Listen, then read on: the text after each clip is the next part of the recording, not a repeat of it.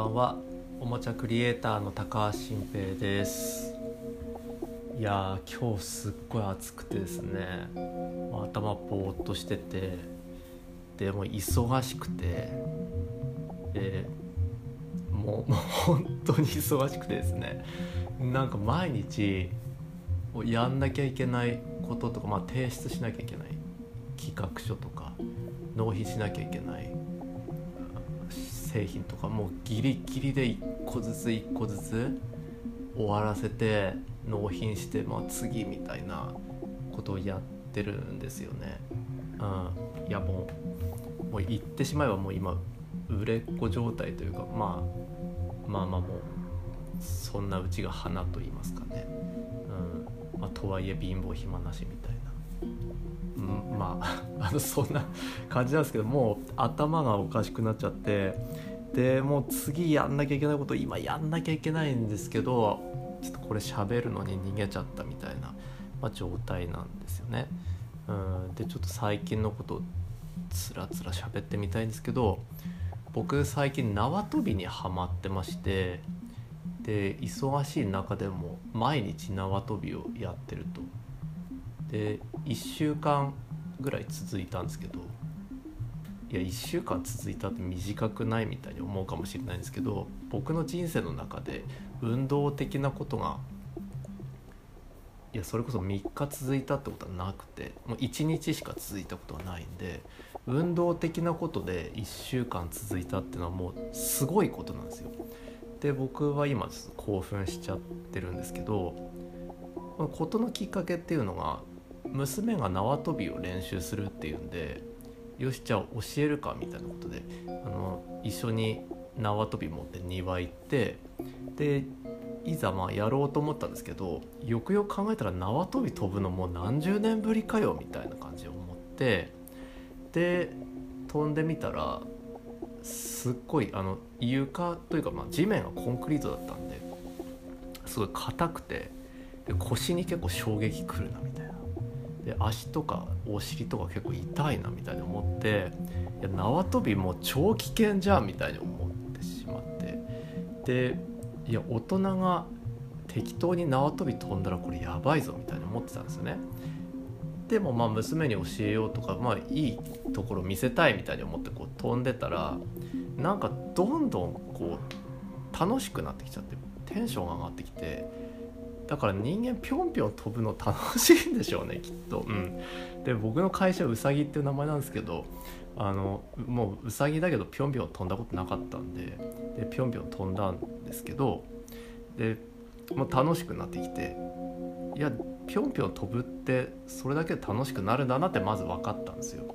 で今こう忙しくても、うん、まあいやほんときついなって思いながら脳も毎日もう疲れ切って気絶するように寝るみたいな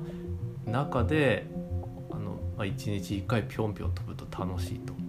でその飛べる回数もだんだん増えてきててで、まあ、今150回ぐらいなんですけどもすごいそれでも疲れて動機がすごくなるんですけど最初なんて50回やった時にもう疲れ切ってみたいな感じだったのが1週間で150いけたんでそのことも嬉しいんですよ。やっぱり進歩が目に見えるってすごい重要なんだなって思ってでもう縄跳び楽しみにしててだから今もこれからこの後飛ぶんですけどね、まあ、ただ外がすっごい暑いからもういつ飛ぼうかな、まあ、夜、まあ、夕方暗くなる前かなみたいにちょっと狙ってるんですけどそうこうしてる間にもう次々あれを出してくれあれを直してくれあれはどうなんだみたいな連絡がもうバンバン来てるからもうちょっと勘弁してくれ助けてくれみたいなまあまあ そういう感じなんですよ。もうちょっと全てが混乱してこう縄跳びに逃げようとしてでこのポッドキャストにも逃げてるみたいな、まあ、状態だという感じなんですよね。うん、いやだからこれポッドキャストとかなんてもうやめればいいのにみたいに、思うんですけどでもこれがもう唯一の逃げ場であり息抜きだから僕も喋るの大好きなんで。でしかもこの番組はねもう何喋っても下手に喋ってもいいっていうルールがありますから、まあ、マイルールと皆さんの優しさで支えられてますから。ねうん。ってるっていう感じなんですがその今運動の話してて思い出したのが僕富士山に登ったことがあるんですよ。人生で1回だけ。あれは会社に入って3年目ぐらいかな。の時だったんですけど34年目かな。うんうん。で富士山登ったんですよ。で僕の同期入社のめちゃくちゃ体力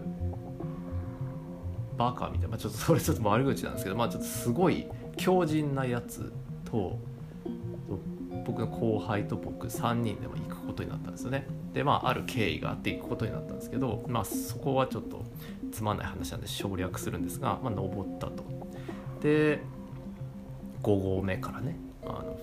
まあ、深夜に出発してこう登っていくんですけどまあきついんですよ本当に。だから僕もとにかくまず絶対もう一生登りたくはないって思ってるんですよね。でもうすごいきつくて途中でもうほんと死ぬんじゃないかみたいになるんですけどその体力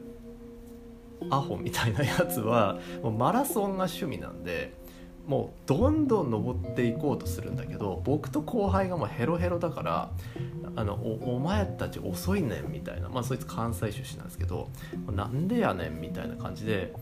でそいつは後ろから登るんですけど僕たちが遅すぎてすぐ止まるからそいつもイラついちゃってんです途中で。でもうなんかなんとかしてくれるねんみたいな、まあ、感じでちょっとイラつきながら僕たちが追い立てられながら登ってでで7合目ぐらいまではまあまだ良かったんですけど7から8が超きつくてでも8でこんな遠いんだったら9と10ってなんだみたいなね、うん、だから僕結構そのあれあの映画のね「ロード・オブ・ザ・リング」あのまあ見たことある方もいると思うんですけどそれ結構山登るんですよ。ですごい旅路通るんですけどあれ見るたびにいや結構これ本当にこの人たち頑張ったんだ偉いなって、まあ、その富士山の原体験あるんで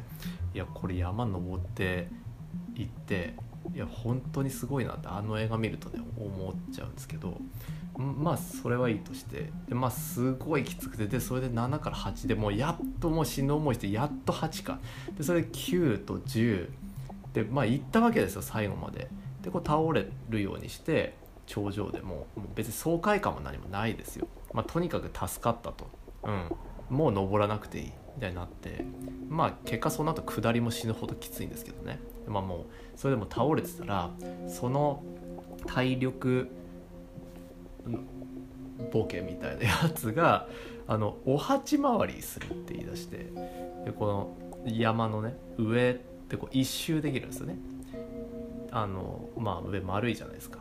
で3776メートルってのが富士山の高さなんだけど僕たちが登りきったとこは3776じゃないと。この上をね山頂一周する回るちょうど真反対にあるとこが本当に一番高い3776だからそこに行かなければならないってそいつが言ってで僕絶対行きたくないしもうね上ついて死にそうになってるから。でもその後輩も行きたくないって言ってるんですよ。もう倒れてるんですよ。行きたくないっつうかもう行けないんですよ。もう今にも気を失いそうになってるから。ただまあその体力なんかあの間抜けみたいなやつが もうなんでやねんなんでやねんってもうここまで来て一番高いとこ行かないのでどういう神経やねんみたいな。でも切れちゃってもうええわみたいな。感じで捨て台詞残して信じられない速さで走っていったんですよね。その一周を8回りを。